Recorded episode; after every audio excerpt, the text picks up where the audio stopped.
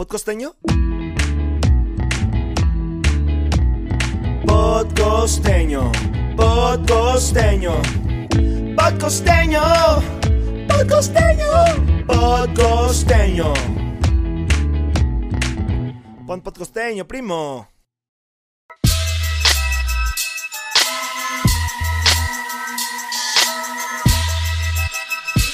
Se lo damos en 3, 2, 1, tiempo. Bienvenidos amigos de Podcosteño. Como pueden ver hoy estamos en un lugar totalmente diferente. Eh, no estamos en el Centro Cultural de Acapulco, pero de todos modos les mandamos un saludo a todos los amigos del Centro Cultural de Acapulco, este, que pues nos apoyan con nuestro podcast. Hoy nos encontramos en un lugar eh, bastante interesante que queremos eh, conocer mucho sobre este lugar. Pero Neira, platícame quién está a cargo de este lugar y con quién vamos a platicar el día de hoy. Ay, muy bien. Hola, hola, podcasteños. Qué bueno que están viendo un capítulo más. Hoy vamos a platicar con Paulo César Mercado Luna. Él es originario de León, Guanajuato. Es licenciado en Administración con especialidad en Mercadotecnia. Es egresado del Instituto Tecnológico de Celaya e ingresó a la Fundación Teletón hace 18 años.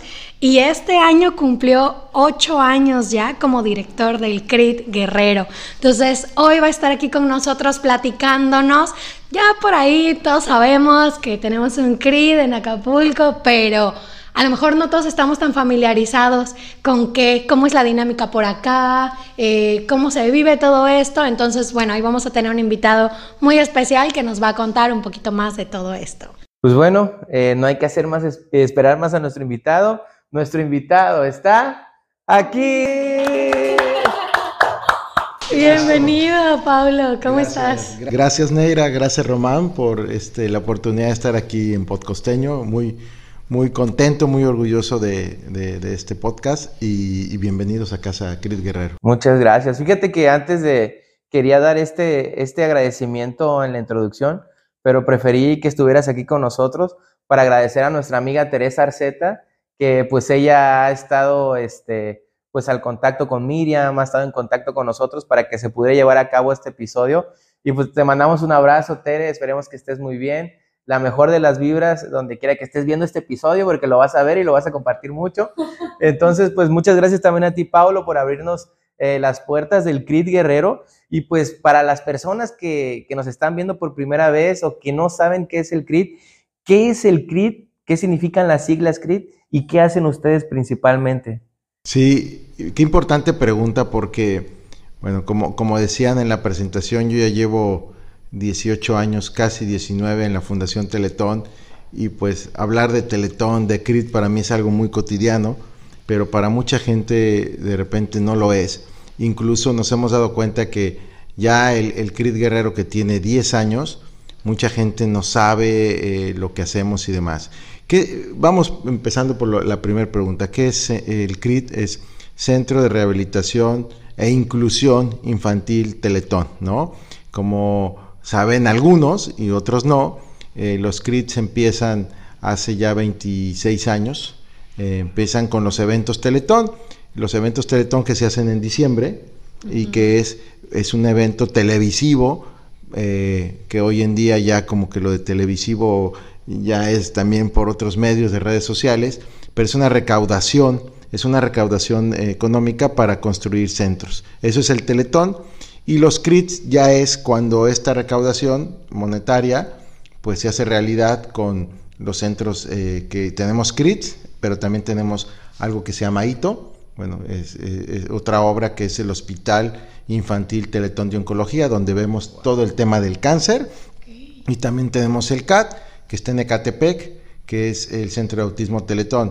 Entonces, prácticamente la Fundación Teletón ve tres temas primordiales. La discapacidad, el cáncer y el autismo, que son problemas en la niñez muy, muy fuertes y que pues eh, que se tiene que hacer algo por ellos, ¿no? Entonces, un poquito eso es escrito. Ok. Oye, y una duda. Creo que todos cuando vemos esta combinación de colores, automáticamente, ya Román viene bien caracterizado. Yo ya se había regalado esta playera. La tuve que pedir ayer. Pablo y yo nos combinamos hoy. Pero sí, o sea, todos como que ya esta combinación de colores la tenemos en la mente y automáticamente decimos Teletón, es ese color. Pero, ¿sabes qué significan o por qué amarillo y morado? Re- realmente te voy a ser honesto, no hay una razón de los colores. Así como también nos preguntan eh, los crits que son de color naranja, colores vivos, que ha llegado gente que me dicen, es que naranja proyecta tal cosa. No, realmente son colores vivos. Eh, el amarillo y el morado hizo una combinación que, como bien dices, de repente atrae, pero no tiene un significado especial. Eh, nada que ver con algún tema en específico. Y bueno así así surgió y, y hoy en día pues sí decimos tenemos el color ama- amarillo y morado del Teletón que como como lo ha comentado Ne- Neira este pues ya como que la gente ubica a Teletón Sí. así no exactamente. Pues si- si no tenía un significado, pues ahora ya lo tiene, ¿no? exacto. Porque ahora nosotros ya ubicamos este, eh, los colores amarillo y morado como, como parte del Teletón.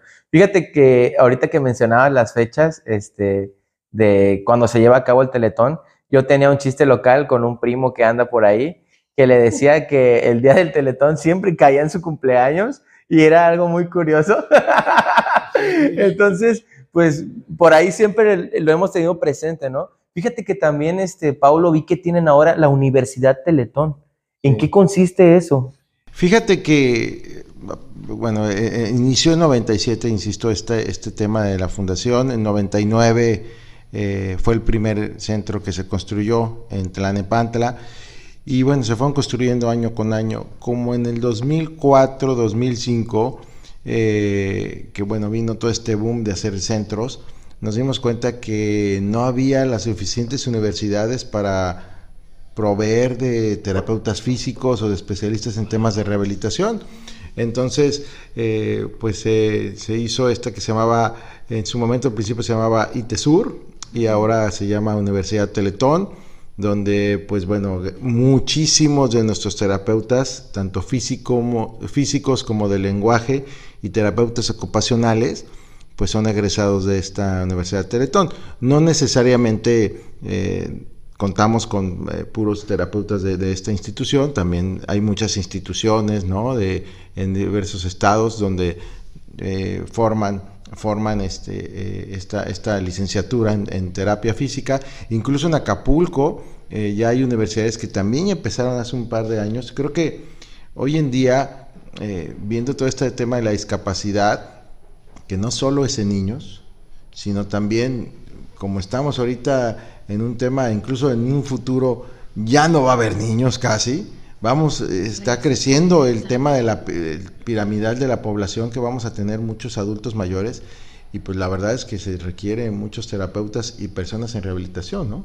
Porque eh, es- eso es algo importantísimo. Y por eso se hizo hace ya varios años esta Universidad Teletón, y pues es un semillero también para que tengamos eh, parte de nuestro equipo médico, porque muchos de ellos ahorita platicaremos, no solo son terapeutas, son especialistas en, en varios temas. Oye, y hablando un poquito de, pues sí, de esas especialidades y de los servicios que, ofre- que ofrecen, ¿qué tipo de terapias? Ahorita nos comentas que se enfocaban principalmente pues en el cáncer, en el autismo, pero ¿qué, qué tipo de terapias se ofrecen dentro de los CRIT, por ejemplo? Te, te platico un poquito. Los CRIT vemos todo el problema, así hay una palabra que se llama neuromusculo esquelético. A ver si la repetimos al ratito todos, ¿no? Neuromúsculo Sí, esquelético. neuromúsculo esquelético y lo dice, ¿no? Un tema eh, lesiones cerebrales, tema neurológico, eh, músculo, pues lógicamente algunas eh, discapacidades congénitas genéticas y esquelético, pues lógicamente el tema óseo, ¿no? Eh, es el tema de la discapacidad. Hace rato les comentaba que también tratamos el cáncer. En los CRITs no vemos el cáncer, lógicamente, porque no tenemos ni el equipo ni la infraestructura. Solo el, eh, a menos que tengamos un niño con, cáncer que requiera un tema eh, neuromusculoesquelético. pero pues tenemos el, hospital en Querétaro, que es el Lito, donde se atienden a, los niños con cáncer. Hay una casa Teletón, ahorita les explico un poquito más acerca de, del Lito. Y el autismo, que tenemos en Ecatepec, el Centro de Autismo Teletón, pero ya hace un par de años, desde el año pasado, eh, los CRITs estamos atendiendo también el tema del autismo. ¿Cómo lo podemos atender? Con los especialistas en psicología, también con los médicos en rehabilitación, porque muchos niños de, los niños que tienen autismo, el problema puede ser de lenguaje o puede ser en algunos temas de terapia ocupacional. Entonces, pues estamos tratando de llegar a todo, y, pero prácticamente es CRIT ve el tema de rehabilitación, problemas eh, de discapacidad neuromusculoesquelética, el ITO ve el cáncer y el CAT ve el autismo, eh, un poquito en ese sentido. Qué interesante todo, todo esto, cómo ha crecido, ¿no? El tema de, del CRIT, porque me imagino que hace 26 años que comentas que iniciaron, mm, a lo mejor no podían visualizar todo lo que han hecho hasta el día de hoy, ¿no? Claro, claro. Fíjate que justo hace rato les daba una plática a los jóvenes que vienen de Amigos Teletón, que es un proyecto bien bonito, y les hablaba de la historia, ¿no? Eh, hace 26 años que Fernando Landeros o hace un, poco más porque veces 26 inició, pero digamos 28 años, él llegó con, pues, con las autoridades, con los gobiernos, con los empresarios a decir yo quiero hacer teletones y pues la gente se reía, ¿no? Como, ¿cómo vas a hacer todo esto? No había una infraestructura. Hoy en día, pues ya hay más credibilidad, a pesar de que ha sido un viaje difícil estos 26 años de ataques, de... Pues ustedes saben también, la gente que de repente si el teletón no es transparente, que si somos de tal empresa, que si evadimos, o sea, muchos cuestionamientos que, que, nos afectó durante muchos años y que incluso hicimos una campaña que se llamaba Ven, conoce y decide, donde invitamos a la gente a que, a que conociera los centros, que viera cómo, cómo trabajamos y eso creo que fue un parteaguas de algo que ha sido muy bueno, porque la gente ve los hechos, ¿no? Eh, mucha gente ve un CRIT porque los CRIT pues, están muy bonitos, están muy cuidados. Este tiene 10 años y ha habido gente que viene y me dice, oye, ¿este lo acabas de abrir? Y le digo, no, tiene 10 años, ¿no? Hay CRIT que tienen 20 y están en las mismas condiciones porque se les dan ese cuidado de mantenimiento y demás, y cuidando mucho los recursos, lógicamente. Pero todo eso, pues eh, la gente cuando no conoce, lo ve de fuera y dice, no, es que ese lugar son millonarios, eh, me han dicho, atienden a a pura gente con, dinero. Y yo le digo, dense una vuelta aquí en Guerrero, que atendemos a más de mil familias. El, prácticamente el 80% de nuestras familias ganan menos de 5 mil pesos al mes.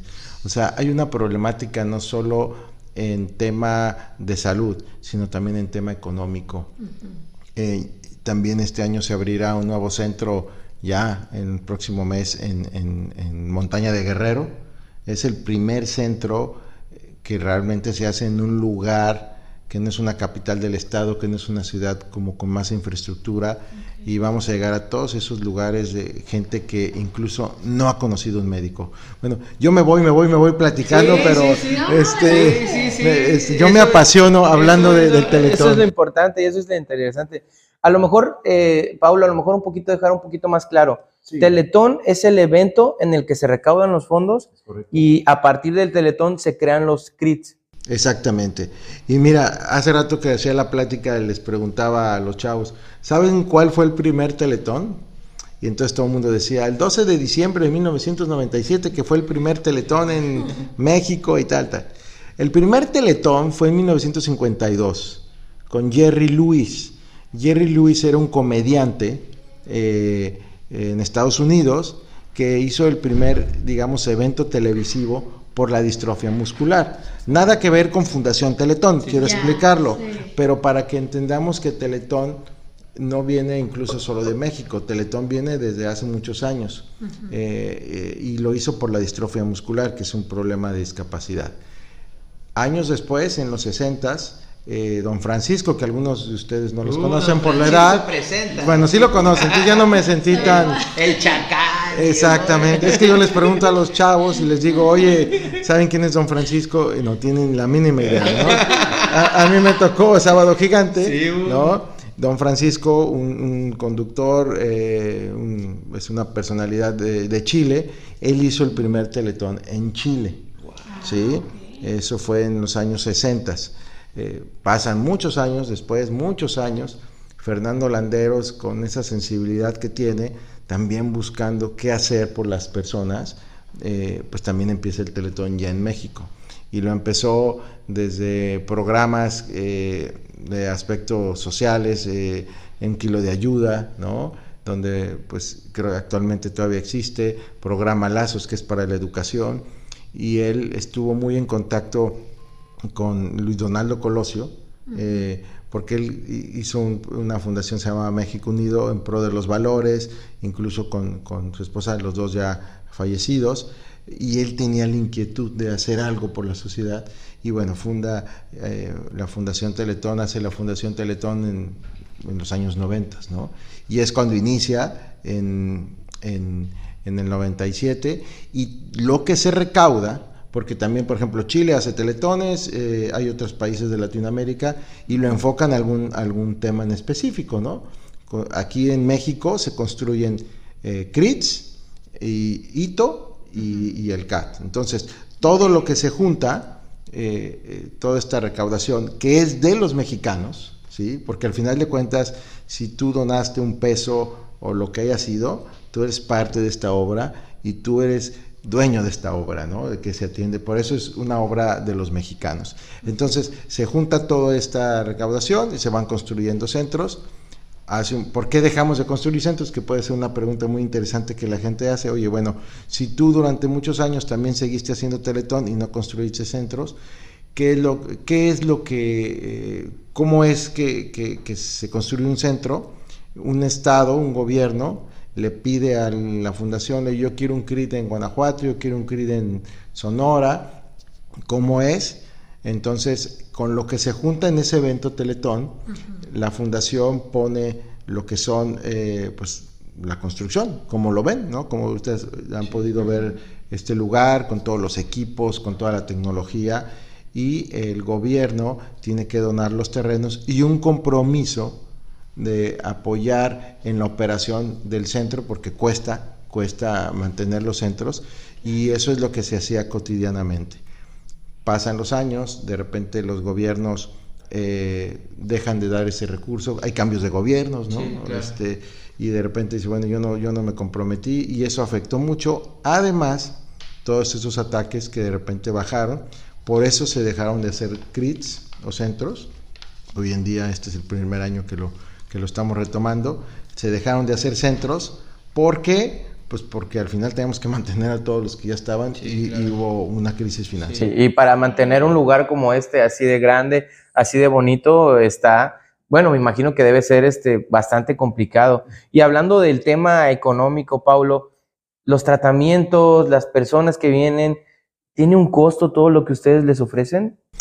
Mira, para ellos, para ellos no. y te explico lo que ha pasado durante todos estos años, ¿no? Cuando iniciaron los primeros centros, eh, no se les cobraba nada. Pero ¿qué pasaba? Que había muchas inasistencias, o sea, muchas faltas, la gente no valoraba, lo dejaba medias el, el y eso pues nos costaba más. Se empezó a hacer después de un par de años eh, estudios socioeconómicos y lógicamente se les cobraba, pero era subsidiado el 97% del costo, ¿no? Se les cobraban en algunos 8 pesos por consulta, 15 pesos por consulta, algo simbólico, para que lo valoraran. También eso fue mucho tiempo. Eh, el año pasado, bueno, no, el año pasado, hace dos años, tuvimos este convenio con el gobierno federal, con la Secretaría del Bienestar, donde eh, a todas las personas que están afiliadas se les da una beca al 100%, ¿no? Entonces, el gobierno federal, por medio de la Secretaría del Bienestar, nos paga el servicio a nosotros al costo no subsidiado, al costo, y eso pues nos ayuda. Y nosotros al final de cuentas también estamos dando un servicio a la sociedad, a todas las personas con discapacidad, ¿no? Tenemos e-, ese, ese programa adicional al programa social, que es el que les comentaba al principio, de las familias que a lo mejor no están afiliadas a bienestar, pero se les cobra simbólicamente, ¿no? Eh, y eso pues ha ayudado también a, mantenernos, como, como decías, de una manera eh, económica y que también valoren, valoren porque así podemos atender más, ¿no? Qué, qué importante eso de, del valor simbólico de un pago, por lo menos, porque apenas nos invitaron a un podcast a nosotros, entonces, este, y platicábamos con la persona que nos invitó. Yo, por ejemplo, doy, doy cursos de robótica, talleres de robótica, y de repente eh, ha pasado que alguna persona o alguna secretaría o algo subsidia el taller y pasa eso que tú dices, como ya es gratis para los demás, no van o le, no le dan el valor necesario o lo dejan a la mitad. Y es increíble que un tratamiento, yo no llegué a pensar que alguien pudiera abandonar un tratamiento. Y son muchas circunstancias, me quedo Román, o sea, muchas veces es falta de, de compromiso, porque a veces sí es la falta de compromiso, a veces también el tema económico, hay familias que para venir también les cuesta mucho o que pues los dos trabajan y aquí hay muchos abuelos, muchas abuelas que son los que traen a los niños. Hay, ¿qué te digo? Muchos casos eh, muy duros, muy difíciles, eh, niños que también los papás no aceptan la discapacidad y no quieren al hijo y, y la tía se hace cargo. O sea, hay muchas historias muy duras, pero, pero sí, efectivamente, a veces no les interesa, ¿no? Y no, y no valoran mucho eh, lo que es este proceso de rehabilitación, o va bien, ya ha mejorado, no ha terminado su proceso, pero ya, ya, ya, ya más o menos camina, dejémoslo. Y eso, pues la verdad, después recae. Pues te dan, por ejemplo, un tratamiento, una medicina, un medicamento, y no terminas con tu antibiótico, sale peor la cosa, ¿no? Oye, mencionabas ahorita, Paulo, que pues atienden a, si no me equivoco, dijiste como alrededor de 8.000 familias, más o menos, o cuántas? Eh, ahorita, en, bueno, a, lo largo de este tiempo sí hemos atendido más de 10.000 familias de estos 10 años. Hoy en día atendemos más de 1.000 familias, o sea, activas, que están viniendo de diferentes municipios, vienen de, pues lógicamente la mayoría son de Acapulco, eh, por la población y porque está aquí, pero tenemos de todos los municipios, tenemos de Iguala, de Chilpancingo, bueno, de Tierra Caliente, de varios municipios de allá, de la Costa Chica, de la Costa Grande, eh, del norte de Tasco, ¿no? y, y, de la montaña pues era complicado por, porque uno piensa que, eh, que, está cerca, ahora que me ha tocado ir a Tlapa estos, estos meses anteriores, este, pues estamos a cinco horas y en vehículo, ¿no? O sea que yo me voy en un vehículo y hago cinco, cinco horas y media, este, y pero la gente pues no se viene en vehículo, se vienen en camiones y tómalo aquí, hacen ocho. una salida al día nada más. Exactamente. No, y también eso creo que tiene un poquito que ver con lo que comentabas de los tratamientos, ¿no? Si es el CRIT hay que hay que llegar de diferentes lugares de Guerrero, pues a lo mejor el, el, pago simbólico está bien, ¿no? A lo mejor es gratis, pero todo lo que implica poder venir hasta acá para atender, y no sé, dependiendo de, supongo que cada tratamiento, cada servicio, pues la frecuencia, ¿no? En la que tengan que venir y demás. Eh, pero ustedes, así ya pensando, ahorita tienen mil familias activas, eh, más o menos. ¿Tienen alguna como capacidad máxima de atención aquí en Acapulco que dijeran, bueno, solamente tantas podemos atender a... Eh, sí, y qué bueno que es esa pregunta. Nosotros nos dividimos por clínicas, ¿no? Eh, clínicas, una vez todos los temas de lesiones cerebrales, otros temas, le llamamos misceláneos porque ves temas congénitos genéticos, lesiones medulares, ¿no? Eh, síndromes, ¿no? Que, son, y los otros son como más pequeños, los de estimulación temprana. ¿sí? Eh, cada, cada clínica debe tener más o menos una capacidad de 350 pacientes. Eh, estamos casi llegando al límite ¿no? de 1050. Ojalá pudiéramos, o sea, tenemos, tenemos un poco de lista de espera. Ahorita con el autismo también ha incrementado. Eh, que nos gustaría tener más, sí, pero pues bueno, por el presupuesto no, no podemos. E, eso te iba a preguntar, que a qué clínica era a la que llegaban más personas. ahorita el autismo es donde tú dirías que... Bueno, eh, realmente el autismo nos ha dado mucha sorpresa ahora que lo abrimos, porque el autismo, híjole, ha sido sorprendente el tema de, de que la gente ha descubierto que, que, que sus hijos han tenido o tienen, están eh, diagnosticados con este espectro autista, porque no es que sea una enfermedad, ¿no? Antes, a lo mejor hace muchos años, le llamaban hiperactividad o, un niño eh, distraído o eh, rebelde. ¿sí? ¿Cuántas veces en el salón no tuvimos temas así? Este, y ahorita ha habido mucho, porque hay gente que también ha estudiado mucho ese tema y pues le ha dado mucha, así como la discapacidad, hace rato decías, ¿no? Y, ya no lo comenté, también la Fundación Teletón ha hecho mucho la cultura de la discapacidad, porque realmente hace 30 años, o sea, no había esa cultura, tenían a niños encerrados, había hasta creencias de que si había una discapacidad era porque Dios los castigaba. Sí, y ahí tenían al padrecito rezándole. efectivamente, o niños amarrados a un árbol, eh, temas muy, muy duros por una falta de conocimiento, una falta de, sí, de, saber que pues, es una discapacidad. Y déjame platicarles, yo, yo tengo siete hijos, este, y si se sorprenden cuando en eso, sí, y, y, uno de ellos tiene, sin saber, porque yo, yo llevo 18 años en la fundación, a punto de cumplir 19, este, yo prácticamente desde casi me casé, ¿no? Voy a cumplir 19 años de casado, y tengo a Matías que tiene síndrome de Down. Dice, nadie sabe para quién trabaja, y ha sido una aventura padrísima, impresionante, pero, pero que descubres muchas cosas en la discapacidad. Ahora sí que trabajando en una institución con discapacidad, pero no es lo mismo cuando ya lo tienes en tu, eh, en, tu en tu entorno, en tu familia, y eso que realmente el síndrome de Down eh, no es que sea menos o más importante, pero sí hay síndromes mucho más difíciles, ¿no? Una lesión cerebral, un problema, eh, sí, que a lo mejor no puede tener movimiento, pues es más difícil sobrellevar. Cuando dependen totalmente de alguien, ¿no? Exactamente. Fíjate, este, Pablo, ahorita que comentas esto, en mi caso también hasta ha existido el temor de cómo llamarlos. O sea, yo en algún punto, eh, no sé si decirles personas discapacitadas o personas de capacidades diferentes. O sea, no sé si me puedas orientar, porque te, lo juro, o sea, no sé, en algún momento yo dije una de estas palabras y me dijeron, no, no se dice así, se les llama así, o no los puedes ofender o algo así, no sé. Todo esto ha cambiado mucho, ¿no? Sí, totalmente. Y es una muy buena pregunta y, te voy, y, creo que eso es importantísimo que lo comentemos porque, bueno, tampoco tienen la, la culpa la gente de a veces no a veces pasa hasta con mi familia, mis hermanos, ¿no? Que les digo, no se dice así, este y tal. Oh, bueno, pues que tú estás en el entorno. Antes, digo, yo en mis tiempos, eh, cuando estaba, les decían hasta mongolitos. Sí, claro. Este, bueno, cosas que ya ni quiero mencionar. Sí, sí, sí. Eh, hace tiempo se decía mucho personas con capacidades diferentes. Eh, lo decía mucho en algún gobierno anterior. Eh, son personas con discapacidad. Eh, es, personas, ¿Por qué? Porque es un ser humano como tú y como yo, con la misma dignidad humana, eh, y no es que sea diferente a ti.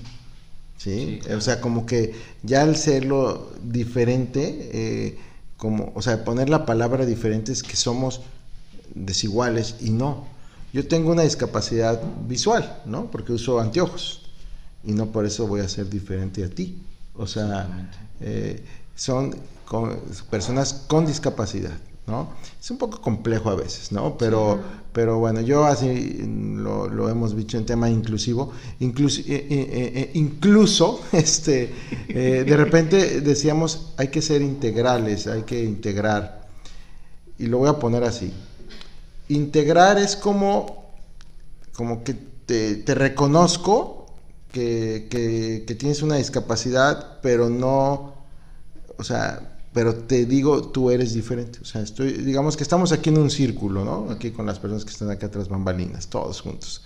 Y decimos, todos estamos integrados, pero tú no, porque tú no tienes la playera de Teletón, ¿no? Pero eh, entonces, tú sí. entonces, la inclusión es que tú, a pesar de que no tienes la playera de Teletón, todos somos unidad. No sé si me explico. Y eso se ha ido, eh, ¿por qué? Porque en los lugares sí son integrales, pero no son inclusivos. ¿no? Sí reconocemos, hay mucho ahorita y hasta bromas, ¿no? De que sí son inclusivos y tienes para braille o tienes rampas. Sí, claro. Fíjate, Pablo, ahorita tengo una anécdota, tengo dos anécdotas bastante interesantes en este tema. Y, ah, y, y yo no lo pensé en el momento y le mando un amigo, un saludo a mi amigo Raúl Chacón. Eh, es una persona que tiene una discapacidad en uno de sus brazos, o sea, no tiene, nació, no se le, Él no tiene muñón. no tiene esta parte. Y cuando yo lo conocí, el día que lo conocí, un tío me invitó, estábamos con él, estábamos sentados platicando así como estamos ahorita, y de repente pues lo volteo a ver y le pregunto, oye, ¿qué te pasó en tu brazo? Y, de repente pues él me empieza a contar, me cuenta que nació así, y yo, de- yo sentí que todos se quedaron callados. Y resulta que tenían dos años de conocerlo y nadie le había preguntado. Y yo lo acababa de conocer ese día y me empezaron a decir después, oye, ya después en relajo, ¿no? Oye, este, nosotros tenemos dos años y nunca le habíamos preguntado y tú acabas de llegar. Y pues sí, o sea, para mí se me hizo normal y para él me lo contó como si nada. Y sin embargo, él, como nació así, para él no es de que es que me falta, eso", o sea, él se mueve, funciona como si nada. Eso te iba a decir, o sea, creo que a veces nosotros como que satanizamos incluso el, el más bien no normalizamos eh, la diversidad que hay en la sociedad y las discapacidades y nosotros mismos nos quedamos con este miedo de no, no voy a decir, no, no voy a hacer, no, y ves mal a la otra persona incluso cuando pregunta, pero creo que incluso es parte de un proceso, bueno, no, no, no sé qué significa para uno tener una discapacidad, más allá de la visual que tengo ¿no? también, pero, pero creo que también ha sido un proceso largo por el que una persona ha ido pasando con una discapacidad y, y creo que el apoyar, aceptar, acompañar, pues también forma parte de este, pues de aceptarse, ¿no? De alguna manera. Fíjate que yo, pues, a veces tenemos telarañas mentales nosotros mismos, Sí, ¿no? Eh, es tan natural, y te lo voy a decir porque es tan natural. Eh, insisto, eh, mis hijos, mi, mi hija mayor tiene 18 años, yo tengo 18 años en la fundación. Prácticamente ella creció así. Y yo me acuerdo que desde niños, pues los llevaba al CRIT y y íbamos al jardín terapéutico donde hay juegos y demás. Y había niños jugando y ellos chiquititos, dos o tres años, había un niño me acuerdo, en silla de ruedas y entonces ellos no lo veían como raro, o sea, no lo veían diferente. Y le decían, vente. Y uno más chiquito le empujaba a la silla y, y como que nosotros, no, no, espérame, no, lo vas a tumbar. Y, o como que veíamos eh, respeto, o sea, uno mismo, sí. Y ellos, ¿por qué no? O sea, Claro. o sea, no, no entendían. Eh, una historia bien padre que me gusta platicar mucho es eh, mi hija María Pía, a la que también le mando un saludo. Este, ya tiene 14 años ella y, y ella cuando estaba más chiquita le gusta, le gusta mucho la gimnasia y demás y, y le gustaba dar vueltas de carro, pero no la podía, o sea, estaba intentándolo hacer solo con una mano, eh, siempre lo hacía con dos y no le salía y no le salía. Y un día aquí en el CRIT, y aquí en el CRIT hay una niña que se llama América, que ya es una, una- que también le mando otro saludo. Ella es de Chilpancingo y ella eh, fue paciente de nosotros y no tiene un brazo. Ella le enseñó a dar vueltas de carro. O sea, así como que le dijo, ¿y qué, por qué batallas? Se hizo su amiguita en el Club Amigos Teletón y de repente le gust- les gustaba a las dos la gimnasia y, le- "Oye, tú, pues le dijo, ¿tú das vueltas de carro? Y le dijo, sí. ¿Cómo le haces? ¿No? Y le empezó a enseñar, pues, pues, al ver que solo tenía un brazo. Este, eso es algo normal. Y de repente nosotros, a lo mejor hasta decir, no, no, ¿cómo crees? Tú no puedes, o, o, Te o- vas a o lastimar. te vas a lastimar. Sí, que sí. preocupa. Y entonces eh, ver algo natural con, lógicamente, con las condiciones. Eh, decía un, un- un buen amigo que, que, que- no tiene dos brazos ahí en Guanajuato, él da clases de tenis, imagínate. Da clases de tenis. Sí, da clases de y es un buenazo, es un buenazo para el tenis. Y este y él dice, pues yo soy igual que tú, nada más que me cuesta más abrocharme los botones de la playera. Así, o sea, lo hacía tan natural en lugar Sí, de meter sí. el drama de que no, yo no tengo brazos, sí. Y me mete unas pero buenas en el tenis, ¿no?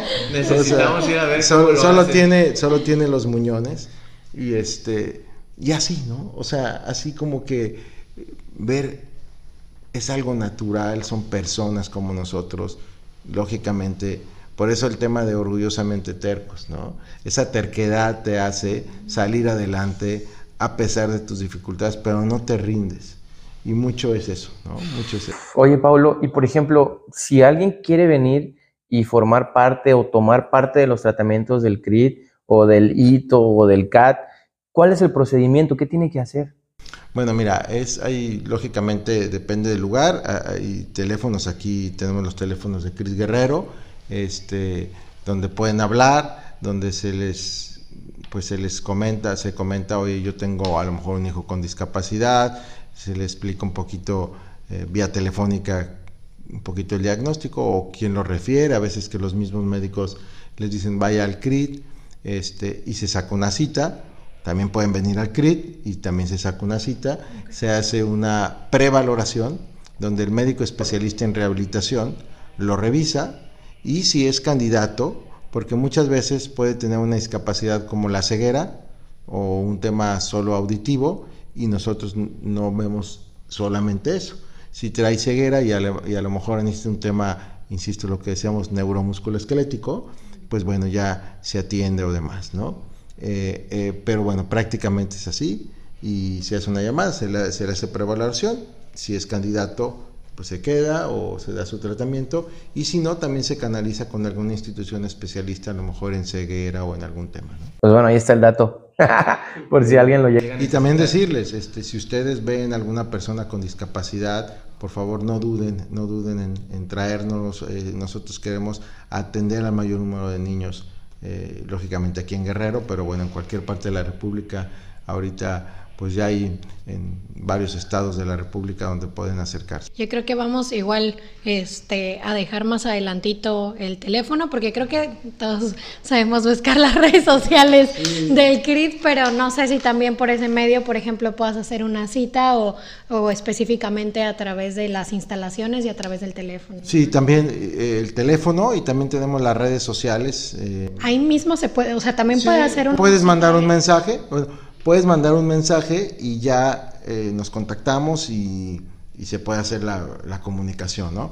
Eh, no es como tal de hacer por ahí ya la cita, ¿sí? Pero, pero sí puedes hablar, decir, me interesa, nos dejas tus datos, nos comunicamos contigo y se hace el vínculo para que se pueda sacar la cita. Oye, Pablo, regresándome un poquito a lo que comentabas hace rato, ¿no? Eh, hablamos de los tratamientos, decías que en algunos casos pues hay personas que abandonan los tratamientos, este, pero ahorita se, considerando todos esos aspectos, más o menos como qué eh, porcentaje de éxito, digamos, han tenido hasta este momento con los tratamientos aquí en el CRIT? Pues mira, este tema de los egresos, como, como lo comentábamos, no es un trabajo fácil.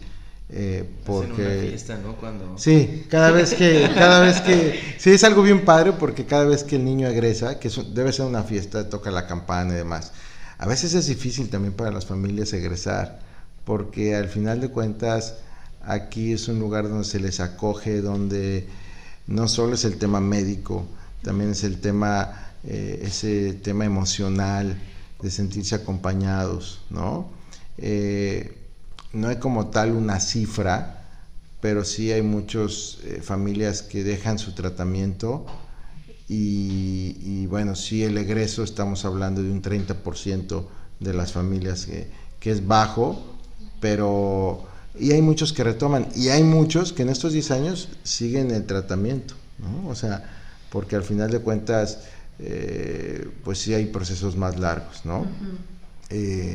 bien importante comentar que cuando hay una discapacidad en una familia afecta todo el entorno, todo el entorno, no solamente a la persona con discapacidad, y lo digo por experiencia, ¿no? Eh, por eso también es importante que tengamos todo un equipo interdisciplinario. ¿A qué me refiero?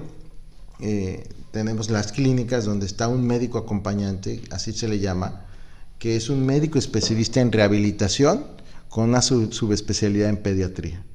Ese, ese médico es como su médico de cabecera. Cada vez que viene a la cita, él le va diciendo, oiga, pues van a tener eh, tantas terapias, ¿no? Eh, o sea, le va dando su, su prescripción médica. Pero también tenemos una gama de médicos, le llamamos interconsultantes, tenemos pediatras, tenemos eh, neurólogos, tenemos nutriólogos, tenemos odontopediatra, tenemos genetista, tenemos ortopedista, tenemos médico audiología, todo en el área de valoración, ya cuando dan un recorrido. ¿Por qué? Porque la discapacidad no solo es venir a hacer terapias físicas, o sea, hay o sea, oye, ¿por qué nutrición? Porque al final de cuentas necesitan también los niños estar bien nutridos y traen un tema de que no absorben bien los nutrientes. O sea, ¿qué te puedo decir? Yo no soy médico, soy mercadólogo, pero he aprendido mucho este tema y cuando afuera quieren ver eh, una rehabilitación de su hijo, pues bueno, van a la revisión, pero tienen que ir con el genetista a un lado, ahora con el ortopedista, ahora con el nutriólogo, ahora con el odontopediatra pues, se vuelve más complejo, muy costoso y un tratamiento muy largo. Aquí todo lo tenemos junto. Oye, ¿y todas estas profesiones que estás mencionando son las que se ven dentro de la Universidad Teletón? No todas, no todas, sí, no, ojalá, ¿no? Eh, la verdad es que si no, sí batallamos incluso con algunas especialidades. En la Universidad Teletón son terapeutas físicos, eh, ocupacionales y de lenguaje y especialidades en tema de rehabilitación en tema de elección. Pero bueno, un genetista, eh, un audiólogo. Sí, es lo que te iba a decir. Bueno, para empezar a encontrar eso. Exactamente. más difícil. Es lo que te iba a decir, hablando al aire sin saber, no sé qué hospital tenga algo como todo estos, todos estos superhéroes juntos, ¿no? Genetista tenemos el único en el estado, médicos en rehabilitación pulmonar, que son médicos rehabilitadores con especialidad en, en rehabilitación pulmonar que es, una médico, digamos, para que lo veamos y lo entendamos un poquito los que no somos tan eh, metidos en el tema médico. Es una persona que estudió medicina general un tiempo, bueno, un determinado tiempo. Después hizo una, una especialidad en rehabilitación. Y después hizo una subespecialidad en temas respiratorios. Que ahorita en el tema del COVID pues, ha sido el boom, ¿no? Ha sido el boom. ¿Cuántos años habrá durado su carrera? Como 12 años, yo creo. y hay muy pocas. Ahorita tenemos una doctora que es de Guadalajara, muy buena doctora, la doctora Lilian, la cual pues ya lleva eh, un gran tiempo aquí y que es difícil conseguir esas especialidades. bueno, infinidad. Y, también pues un costo de un niño anualmente eh, pues anda oscilando entre los 40 o 50 mil pesos, más o menos. O sea que parece poco o mucho, pero imagínate tener mil, ¿sí? Y además para una familia, y eso teniéndolo en este concepto que te digo, que estamos todos juntos y que hoy mismo, pero imagínate cuando la familia tiene que ir pues, o sea, con el genetista a un, consultorio y luego con el pediatra, o sea, se incrementa lo triple. Y las familias, no, hay, economía que lo sostenga. Y de todos modos, me imagino que es más económico a que lo hicieran por fuera, ¿no? Sí. Es correcto. Mira, te paso hablando de datos. ¿Cuánto cuesta un niño en el hito, un niño con cáncer anualmente? Digo, es un promedio, pero realmente lo que nos cuesta un niño en promedio, más de dos millones de pesos anualmente. anualmente. O sea, el cáncer, pues es una enfermedad, un algo que, bueno, lo sabemos, durísimo, sí, durísimo. Entonces, eh, qué bueno que, la gente siga creyendo en esta obra, porque estamos haciendo mucho bien a la sociedad, mucho bien a la sociedad, gente que, que prácticamente no paga un peso y que se está viendo rehabilitado y que se está viendo ahora sí que favorecido en su salud por todo lo que los mexicanos hacen. Oye, Pablo, y por ejemplo, ¿sabes el porcentaje de personas con discapacidad que hay en México? Híjole, te mentiría, ¿eh? mi querido Román. O sea, sí, sí hemos visto, este, no quiero sonar aquí, mira, somos tantos. No, la verdad es que eh, sí hay un porcentaje alto, pero digo, no, no, no tengo la exactamente. Hablamos de los niños, si hay como a lo mejor 10%, o sea, sí es alto. Sí, sí, sí. Sí es alto. Este, me lo dejo de tarea. lo había investigado hace muchos años y decía que era el 11%, pero hoy en día no lo sé porque también este tema de la cultura, de la discapacidad, eh, pues al final me decía una persona, es que también no se sabe bien, ¿no? Porque... Sí, claro. Los que no se conocen, los que están en comunidades. Y, me, llamaba la atención a lo mejor conocer este dato, porque posiblemente también, no sé, en el futuro, eh, la Fundación Teletón, el CRIT y todos ellos, a lo mejor también trabajar en el tema de la prevención, ¿no? ¿Qué se puede hacer para que de alguna manera ahorita que decías lo del autismo, me llamaba la atención, si, no sé si seguramente deben estar haciendo estudios en algún lugar del mundo, qué es lo que está haciendo que estos casos incrementen, ¿no? O qué es lo que se puede hacer para prevenir ciertos tipos de padecimientos o ese tipo de cosas, porque pues al parecer la, la medicina, la ciencia va avanzando, ¿no? En esos casos también estaría interesante ver qué se puede hacer para prevenir ese tipo de cosas. Fíjate que hace muchos años eh, se ha buscado hacer mucho este tema de, la prevención, inclusive, hicimos una campaña de eh, el ácido fólico ¿no? en los embarazos. Eh, creo que este tema, incluso la misma, yo creo que la misma medicina, lo que comemos, también nos hace que haya enfermedades también ya muy extrañas comúnmente, ¿no? Yo, yo, yo vengo de Guanajuato y ahí, por ejemplo, había mucho el tema de las lesiones cerebrales y le achacaban mucho el tema de la agricultura, de todo lo que los pesticidas y demás, no, lo sabemos, ¿no? Aquí en, aquí en Acapulco también tenemos, bueno, aquí en la región también tenemos muchos de lesiones cerebrales, pero te voy a decir un dato bien importante, muchísimos de nuestros pacientes son por accidente, por muchos accidentes, ¿no? Tanto, y, por eso decimos, nadie estamos exentos. Sí. Nadie estamos exentos. O también por el tema, eh, en algún momento un mal tratamiento cuando nacen, que no se hubo una buena atención. este, híjole, si es un tema eh, que, que, te, que te tumba o que te, que te mueve, porque muchos son cuestiones de accidentes, ¿no? La discapacidad muchísimo es por accidentes, muchísimo. Y no es todos por nacimiento hay muchos temas genéticos congénitos, pero ahora sí que, ahora con tanta cosa, con tantas enfermedades, ahora eh, vacunas y demás, pues también ha afectado mucho, ¿no? Ha afectado mucho la salud de la gente. Sí. Oye, Pablo, otra pregunta. cuando, cuando los niños egresan de aquí, ¿Hay algún seguimiento a ellos? ¿Están en contacto? ¿Qué pasa ahí?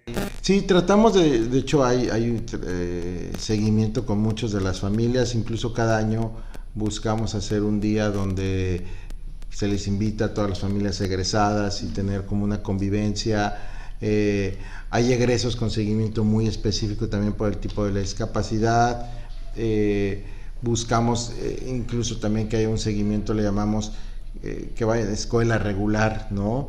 Eh, siempre hemos pensado, dos de los objetivos más importantes de, la fundación o para el tratamiento es la calidad de vida, o sea, que le mejoremos la calidad de vida, cómo se le mejora pues con todo, con todo ese tratamiento y que puedan a lo mejor llegar a caminar y demás, pero hay niños que nunca lo van a hacer por su tipo de discapacidad pero buscar esa calidad de vida en el entorno y en las familias según la rehabilitación.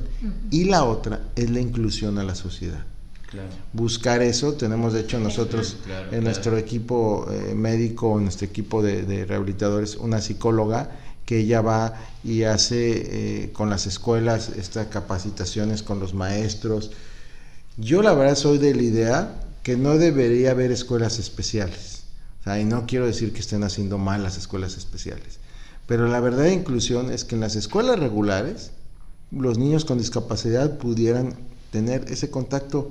Es lo que hablábamos hace rato de la integración y la inclusión, ¿no? Claro. O sea, si tú estás haciendo una verdadera inclusión, pues voy a una escuela regular donde hay niños con discapacidad y sin discapacidad y pueden convivir.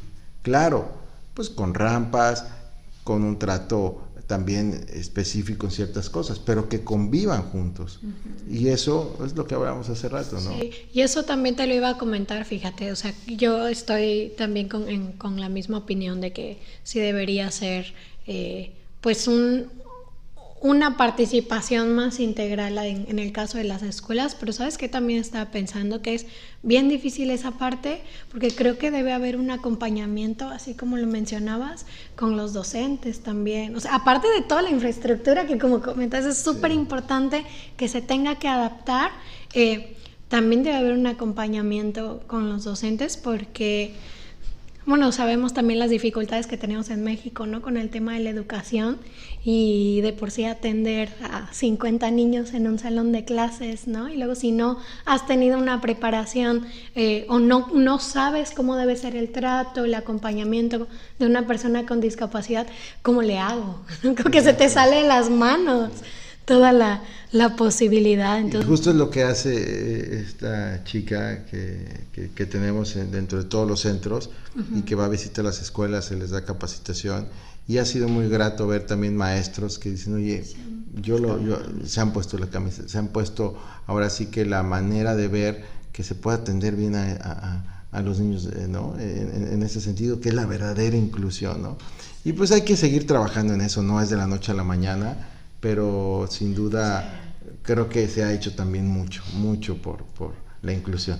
Oye, Pablo, y del tiempo que has estado en, en el CRIT, ¿cuál es el mejor caso desde tu perspectiva de, de, éxito, de integración que has visto ya al finalizar un, un, tratamiento, ¿no? Así que digas, bueno, este me movió o este caso en particular lo tengo muy presente. ¿Hay alguno que, que recuerde. Seguro van a ser muchos, pero... Eh, vamos a aventarnos una serie de podcasts. No, sí, estaría padre. No, no, no, sin duda. Primera parte es esta. Sí, sí, trigésimo primera, ¿no? No, mira, eh, hay muchos, pero mira, ahorita que, que, me hacías la pregunta, pensaba en un chico que se llama Jorge, eh, en Cristo, Guanajuato, hace, uh, ya muchos años, muchos años chavo que, que, por un accidente perdió el movimiento de la, pues ahora sí que solo podía mover la cabeza, ¿no? Y el cuello, el cuello para abajo. Un chavo que pues, prácticamente a sus 14 años su vida pues, se le derrumbó, ¿no? Eh, y, él pues salió adelante con mucho trabajo en el tema de los psicólogos, el tema pues ahora, ahora sí que en su rehabilitación y Hoy en día es un chavo que se casó, es un chavo que da pláticas motivacionales a los jóvenes, es un chavo que puso su cibercafé, ¿no? Eh, insisto, no fue fácil, pero que hizo y no se detuvo, sí tuvo momentos muy difíciles, pero salió adelante, dijo, ¿qué puedo hacer? Es muy inteligente, sumamente brillante, pero ¿qué puedo hacer yo con lo que sí tengo? ¿no? La cabeza, puedo hablar, puedo, este, también se asesoró con gente, por ejemplo, en tecnología, porque él trabajaba en la computadora, no me acuerdo bien con cómo le hacía, pero con la boca se ponía algunas cosas y movía el mouse. O, o sea, hubo mucha gente también, y eso es bien importante, que hay gente que son tus redes de apoyo y que te dejes ayudar, ¿no? Eh, eso es súper importante para que también puedas salir adelante. Ese es un, caso en particular, pero bueno, hay, muchos niños eh, que han salido adelante y que han sido un gran ejemplo, eh, sin duda, de, superación, de terquedad y de, y de, y de, ser pues personas que dicen no me voy a rendir a pesar de las circunstancias. eso es algo que yo siempre me pongo a pensar, eh, pues desde mi trinchera aquí de, de la Dirección General, ver a los niños que nos ponen mucho ejemplo. También cuando tenemos retos en el, en el CRIS, yo le digo a mi equipo de trabajo, a mi mesa directiva, oiga, ¿nos vamos a rendir? ¿Cómo se rinden los niños? O sea, porque a veces que si hay temas complicados, ¿no? Eh, eventos que tenemos que sacar y demás, o el mismo trabajo a veces es, es complejo, y, y, ponernos en ejemplo a los niños, ¿no? O sea, que para, además para ellos, nos, para ellos, nuestro trabajo es para ellos, pero ellos nos demuestran que con toda la, la, terquedad, la, lucha, el ser guerreros por salir adelante, pues como que yo mi trabajo vale la pena, ¿no? Vale muchísimo la pena. Entonces, hay muchas cosas. Es que padre, aquí pues tienen la motivación diaria, ¿no? Y los ejemplos también para... Recuerdo que la primera vez que venimos, eh, Tere nos dio un recorrido de todo, de todo el CRIT, vi eh, muchos niños en sus tratamientos, las familias. También me di cuenta que pues varias personas, como tú lo comentaste anteriormente, no, no, no son de aquí de Acapulco, vienen de otros lados. Luego, luego con verlos te das cuenta. También me dio gusto ver, eh, vi que tenían a una chica trabajando con un exoesqueleto que le estaba moviendo las piernas. Cuando estaba en la universidad, en, en el doctorado, tenía un compañero que estaba realizando algo similar. Y recuerdo que los resultados que él presentaba en los seminarios eran increíbles, ¿no? Cómo eh, el, el, el, cuerpo, las células tienen cierta memoria y presentaba ciertas mejoras. Y todos lo tirábamos de a loco en la escuela porque este, nos, nos contaba así casos extraordinarios, ¿no? De que ya movían los dedos, ya podían levantar las rodillas. Pero cuando nos hablaba de los costos, por ejemplo, en su proyecto, eh, nos quedábamos así, nos hablaba en dólares y nos quedábamos así, no es cierto, ¿no? Y decía, eh, ahí en el Politécnico, él nos decía, no, pero esto es de lo más barato de lo que yo estoy haciendo. Hay unos que incluso son más caros, ¿no? Y, y, vimos y, me encantó, aquí se siente una vibra increíble entre los niños, los especialistas, la gente, pero bueno, este, nos gustaría saber, nos queda claro que en Guerrero, este es el único CRIT ahorita, ¿no? Es el único CRIT ya muy poco tiempo porque en noviembre inauguramos el CRIT de la montaña de Guerrero en okay. Telapa de Comonfort. Excelente. ¿Y por qué, por qué un CRIT allá? O sea, eh, ¿qué es lo que los, los mandó para allá? Fíjate que hace un par de años, bueno, no hace un par de años, el año pasado, eh, tuvo un acercamiento Fernando Landeros con, con el gobierno federal y les decía, oigan, dónde consideran que podremos hacer un centro, ¿no? Este, en, qué lugar, pensando a lo mejor hace falta en algunos estados, ¿no? Nuevo León, el mismo Sinaloa, en fin. Y, le dijeron en la montaña de Guerrero. Cuando nos dicen eso, híjole, ¿para qué preguntamos, no? Este, pero bueno, sí fue como, híjole, nunca, lo que decía al principio, nunca hemos hecho, eh, comúnmente son en lugares con una infraestructura muy grande. Fue un reto, eh, fue todo un equipo de, de, la Fundación Teletón, de los equipos corporativos, fueron a, a, conocer la montaña de Guerrero, pues la verdad es que ni la conocían. Y ahí, y ahí también yo creo que cautivó, ¿no? Cautivó el, el corazón de decir, pues por algo aquí lo pensaron. Eh, lo que decía hace, hace algún momento, eh, vas a lugares donde son los más pobres de Latinoamérica, una pobreza extrema, donde llegabas y les decían, oye, ¿qué tiene su hija o su hijo? No sé, nunca he visto un médico, no conozco un médico. Condiciones, hay mucha discapacidad por este tema, a lo mejor de la alimentación, de las condiciones, de, de muchas cosas, hay mucha discapacidad.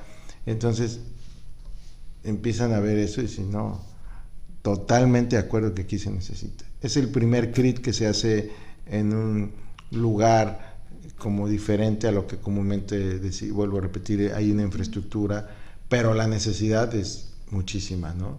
Entonces, por eso, por eso se hace ahí, eh, y creo que a lo mejor sin pensarlo, era, como dice Fernando Landero, ¿sabes? Son diosidencias, ¿no? Porque, porque ahí sin pensarlo, y, y creo que se va a hacer mucho bien, y lo que se busca es hacer bien con todas nuestras obras, ¿no? En noviembre se inaugura. Noviembre, si no me equivoco, en noviembre 15, digo más o menos días, pero prácticamente la primera piedra la pusimos el 12, 13 de febrero, entonces ya, nueve meses después, es una realidad.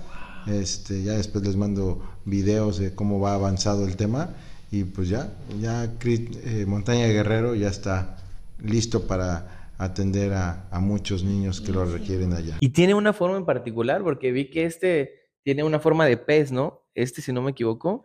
Hay, algunos, no todos. todos tienen un estilo eh, muy particular. Eh, el arquitecto sordo Madaleno de todos los centros. Este tiene la forma de un pez. El de La Paz tiene la forma de una estrella de mar. El de Tijuana tiene como racimos de uvas. Ya los demás no. El de Tlapa no, no, tiene como en concreto mm, que yo conozca, ¿eh? este, y no, no, lo han platicado como un, muy bonito, pero no tiene la forma así, si lo ves de arriba, que sea algo, no. Pero sí, sí, sí, la verdad es que también todos buscan su arquitectura muy bonita, ¿no? Oye, Pablo, ¿y cómo podemos, eh, pues como ciudadanos, como guerrerenses en este caso, apoyar al CRIT? O sea, ¿qué, ¿qué, puede estar dentro de nuestras manos ahora sí como? Mira, lo primero que te diría, ¿qué hacer para apoyar? Es que lo vengan a conocer, si no lo conoces. ¿sí? Si no lo conoces, ven a conocerlo, para que puedas, y es lo segundo que yo les pediría, hablar del CRIT, difundir lo que se hace. Este, y ya por tercera, cuando es el evento Teletón y el bote, pues que apoye, ¿no? Pero ¿cómo apoyas en algo que no conoces? Claro. ¿Cómo apoyas en algo en lo que no crees, ¿no? Hay mucha gente que sí lo hace, muchísima, ¿no? Que, que a pesar de no conocer, cree en la obra. Pero qué mejor, y no solamente hablo a la, bueno, hablamos de la gente en Guerrero, pero al- en- a nivel nacional, pues que conozcan un centro, ya sea un CRIT, ya sea Lito, ya sea un centro de autismo, eh, pueden llegar, o sea, aquí no hay de, oye, es que no me reciben, no, tú llegas en la entrada y, oye, quiero conocer el lugar, y, te, y, te, y te dan un recorrido, ¿no?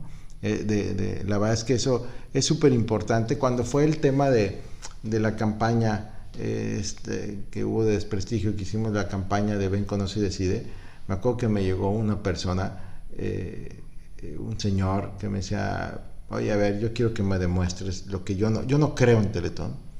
Yo me decía, yo conozco muchos lugares y, y- y quiero que me lo demuestres. O sea, él yo soy, me dijo, yo soy de mundo y conozco lugares y no conozco el CRIT, pero yo no creo, ¿no? Por, ya me empezó a decir todas las cosas. que no- Perfecto, pásale, ¿no? Le empecé a dar un recorrido así muy normal. Y, ah, porque aparte me decía, y no quiero que tú me digas con quién hablar. Yo voy a hablar con quien yo quiera porque a lo mejor tú me vas a, a, ¿no? llevar. a llevar. Sí, todo ¿no? esto está tú haz lo que tú quieras. Se acercaba con la familia y les preguntaba, ¿usted de dónde viene? Oiga, ¿y qué le han hecho? ¿Y si la atienden bien? Y todo. Y empezaba él y yo nada más le decía, mira, aquí hacemos esto, aquí son estos médicos, acá son las terapias, no sé qué. Este, y, sí, llegó, llegó muy duro, o sea, hasta en las preguntas. ¿Y cómo pagas esto? Y esto, no sé qué. Y, y se fue suavizando. Ya después ya no me hacía tantas preguntas, ¿no?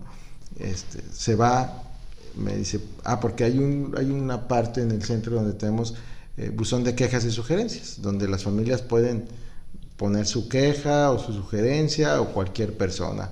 Y todas me llegan a mí como director y yo le doy seguimiento. Me dice, y yo le platiqué de esto, ¿no? Porque me dice, ¿cómo pueden quejarse si algo está mal? Ah, pues de esta manera. Y, ok, yo puedo poner ahí una carta, le dije, adelante, ¿no? Eh, estábamos todos muy impactados. y, dije, porque se tardó un montón. Se, pues, se tardó un montón en hacer la carta. Y yo dije, bueno. O sea, también no es que no me dijera mucho, o sea, estaba más tranquilo, pero no, nunca me dijo, eh, le veí la sonrisa, ¿no? Siempre con una cara dura y tal. Y ya se va, muchas gracias, gracias por darme el recorrido, este, me estarás viendo, así me dijo. Cuando se fue, luego abrí la cajita y abrí la caja, este, una carta hermosa, verdaderamente, hermosa, donde él decía que, eh, pues que le habíamos conquistado, ¿no? Había desnudado su, su corazón, eh, que él estaba equivocado y que aceptaba su equivocación. Y cada año, hace año- años que ya no, pero, eh, o que no recuerdo, pues, pero nos venía a dar un donativo y venía a agradecer. Dice, ahora soy un principal, eh, de, de- ahora sí que promotor de esta obra. ¿no? Wow. Entonces esas historias pues, eh, son, son fabulosas, ¿no? Eh, por eso insisto, ¿qué pueden hacer? Vengan y conozcan el CRID, vengan y conozcan el CRID, platiquen con las familias, vean lo que se les hace, o sea, lo que ellos dicen que les ha cambiado la vida, que sin el CRID pues no hubieran podido salir adelante con la discapacidad de sus niños, sus niñas. Y eso, pues lógicamente, cuando esté la campaña, no los va a hacer insensibles. O sea, cuando ustedes en diciembre, estoy seguro que escuchen, a lo mejor aunque andemos mal económicamente, vamos a dar 10 pesitos, ¿sí? Porque ya conocen la obra, ya saben lo que se hace y dicen, yo quiero ser parte de esta gran obra. ¿Todos los diciembre se sigue haciendo el teletón? Todos los diciembres. Solo en el año que hubo un sismo, el sismo del 2017, si no me equivoco, e- ese año estuvo muy extraño porque lo quisieron hacer en octubre, el Teletón. Y justo fue en septiembre el, el- el sismo y tuvimos que cancelar ese año. Sí. eh, ese año y además veníamos con el tema de las campañas y demás.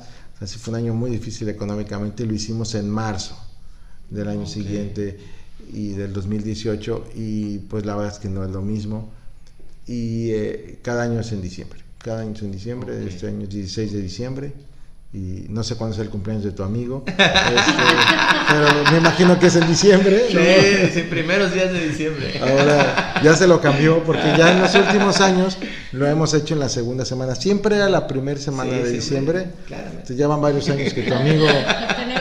Oye, vamos a, darle, vamos a darle una idea a tu amigo. Y hay que decirle que organice una fiesta y que le diga a sus amigos que no le den regalo, que más bien le den un donativo al Teletón. Ya ¿Cómo ves? El comprometido. es cristiana.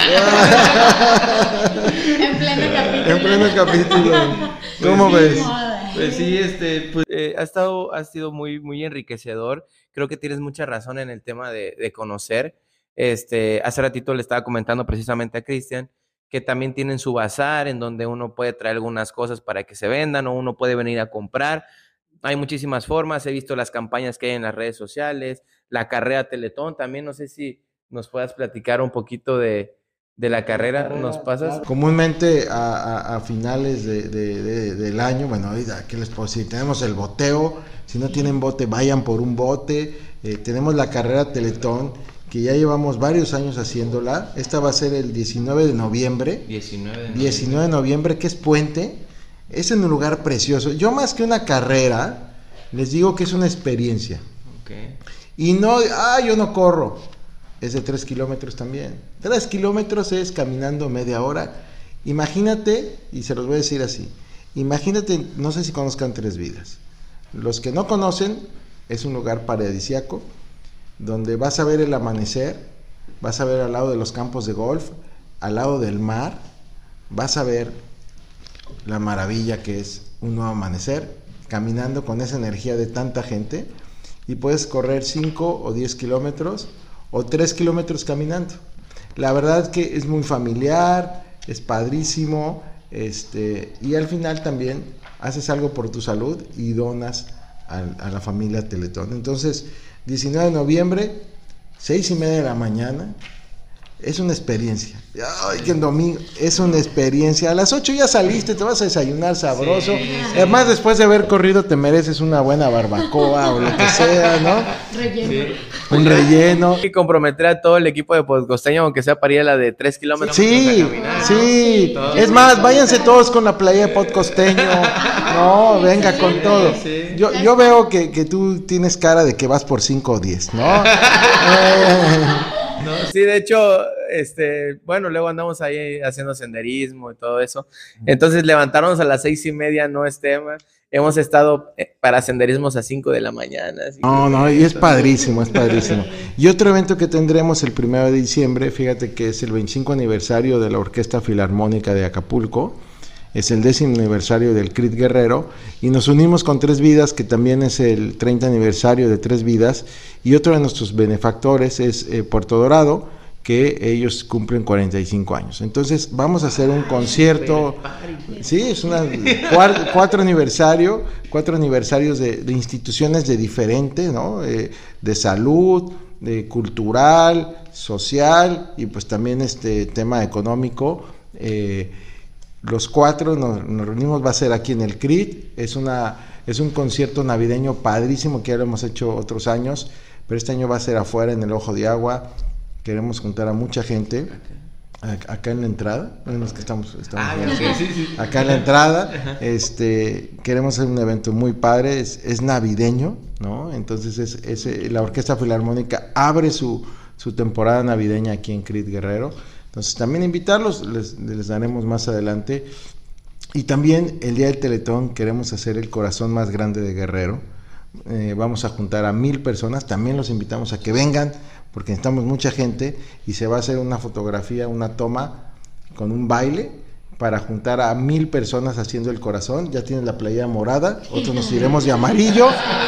Es de amarillo y morado y, y ojalá nos puedan ayudar a que mucha gente venga ese día, que es el día del Teletón, a hacer el corazón más grande de Guerrero con mil personas haciendo ¿Qué un corazón. es? Es el 16 de noviembre, de, perdón, el 16 de diciembre, que es la, la- la- el evento Teletón. Entonces, el Invitan. 19 de noviembre la carrera, Primero de diciembre la Orquesta Filarmónica y el 16 de diciembre es el, día del evento Teletón y donde queremos hacer el corazón más grande. Excelente, Pablo. Pues bueno, ahora yo te hago una invitación a ti, te hago una invitación a que te prepares porque vamos a entrar al cierre de Podcosteño y acabas de entrar a la sección que nosotros llamamos la pregunta secreta. Entonces, en la pregunta secreta, si levantas tu taza, Paulo, si la levantas, debajo de tu taza hay una pregunta que te está esperando. Desde que mandamos a hacer esa taza, ya venía la pregunta ahí pegada. ¿La quito? Sí, sí, sí. Ah, buenísimo. No, no me quiero mojar, no me quiero bañar de agua. Esa pregunta ya venía ahí pegada. No sabemos de qué se trata esa pregunta. Agarramos así. Indiscreta, ya me, ya me estoy poniendo nervioso. ¿Cuánto has donado tú? Así, ¿no? Esa no me preocupa, esa no me preocupa. sí, ojalá fuera esa. Vamos a ver, vamos, a ver. qué dice. Vamos a ver, ¿la leo? Sí, claro. Ándale, a ver, vamos a ver. Híjole, qué padre pregunta, ¿eh? ¿Qué ha significado en tu vida trabajar en Kirit Guerrero? Vamos a hablar de Kirit Guerrero, pero prácticamente trabajar en la fundación. Ha significado, eh, sin duda, un estilo de vida, ha significado un plan, ¿no? Eh, como yo les dije, tengo siete hijos, entonces mi, mi familia es bastante, bastante nutrida, pero mi trabajo me ha dado una gran satisfacción de poder conjugar eh, una institución donde, donde hay valores, donde te preocupas por la persona, eh, pues prácticamente yo diría ha sido un estilo de vida, ha significado un todo, una parte complementaria en mi vida, porque con donde trabajas y que ves que trasciende tu trabajo. Yo he trabajado en otros lugares, en educación, con, con empresarios, y ha sido satisfactorio. Pero, pero en Teletón, que ves el reflejo en un niño que pueda caminar, en una familia que le cambias el estilo de vida, pues significa un todo, ¿no? O sea, no se queda nada más ahí en tu trabajo como director o como X cosa, ¿no? Como el puesto que tengas, sino que trasciende en la sociedad, trasciende en hacer un mejor país, en tener una mejor eh, cultura y calidad de vida, pues eh, eso ha significado en mi vida, ¿no? Un- un gran estilo de vida y una plenitud. No sé, hay tantas cosas que podría decir. este, Tantas cosas y tan poco tiempo. tan poco tiempo, pero, pero una pregunta que me la voy a quedar porque vale la pena todos los días preguntarte, ¿no? En la noche lo que ha hecho, qué ha significado en tu vida trabajar en CRIT, ¿no? Muchas gracias, qué buena pregunta. ¿Eh? Pues Pablo, ya estamos llegando ahora sí al final de este capítulo. Te agradecemos mucho por primero abrirnos las puertas del CRIT Guerrero, por compartir también un poquito de qué trata, cómo es la dinámica, porque precisamente lo que queríamos contar aquí es, ok, ya va a cumplir 10 años el CRIT Guerrero, pero habemos quienes no hemos podido tener tanto acercamiento quizá con el CRIT, quienes no conocemos cómo es, cómo se vive, de qué manera podemos apoyar. Y creo que es un buen momento, o sea, precisamente a punto de cumplir los 10 años es un buen momento pues para ayudar, si se puede, a través de este de Podcosteño, pues a difundir un poco las actividades que se vienen y en las que podemos apoyar también, ¿no? Entonces, gracias por este espacio. Y bueno, también eh, preguntarte si hay algo más que te gustaría decir a las personas que nos están escuchando antes de irnos. Pues, eh, Naira Ro- Román, decirles gracias. Gracias porque eh, lo que acabas de decir de difundir, de que esto trascienda, para nosotros es bien importante que piensen en nosotros. También es de sabios agradecer y quiero agradecerles el que se hayan tomado el tiempo, eh, decirle a la gente que, que se dé el tiempo también de conocer esta causa y sin duda eso pues va a ayudar mucho a la sociedad, ¿no? Porque una sociedad con valores pues va a tener más trascendencia en, en- en- pues, en ser mejores personas. No, gracias y, y- y decirles que aquí es su casa, eh, que pues cuando gusten aquí hacemos los podcasts que quieran. Sí, inclusive hasta, a lo mejor hasta temas médicos con, Sí. con nuestro equipo. Un caso de éxito de alguien, de algún niño estaría, o de alguna persona estaría. Si ustedes gusten aquí su casa, eh, ya lo siento como parte de la familia Teletón, entonces, y la verdad que lo disfruté mucho, padrísimo. Excelente, muchas gracias. Pues bueno, Pablo, ¿nos puedes ayudar por favor con la despedida? Bueno, ella es Neira, él es Román, yo soy Paulo, y juntos somos Podcosteño. Adiós, Tere. Adiós a todos. Está padrísimo, ¿verdad? Muchas gracias, Pablo. Gracias, mi Román. Muchas ¿eh? gracias. aquí Este, nosotros. gracias, aquí es su casa. Y padrísimo, ¿eh?